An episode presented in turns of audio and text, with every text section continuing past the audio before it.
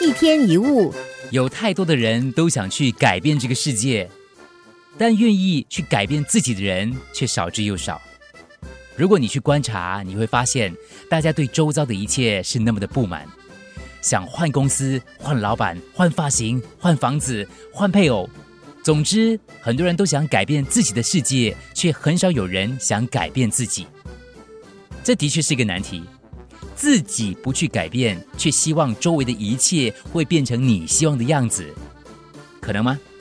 如果你一直用同样的方法做事，却希望得到不同的结果，怎么可能？我们的世界是由无数个你所构成的。如果每个人就跟你一样都不愿意改变，那你想这个世界能够会有多大的改变呢？如果你另一半跟你不合，你就想去改变他，改变不了就找另一个。你努力的想改变一切，改变世界，可是你自己却保持一样，结果会怎么样呢？还是老样子，对吗？有些人离了婚，换了很多男女朋友，但不知怎么样的，搞得老是碰到同一类的人，要不就是遇到同样的问题，因为问题就出在他自己。同样的情况也会发生在其他事情上。你认为换个房子就会满意吗？换个工作就会快乐吗？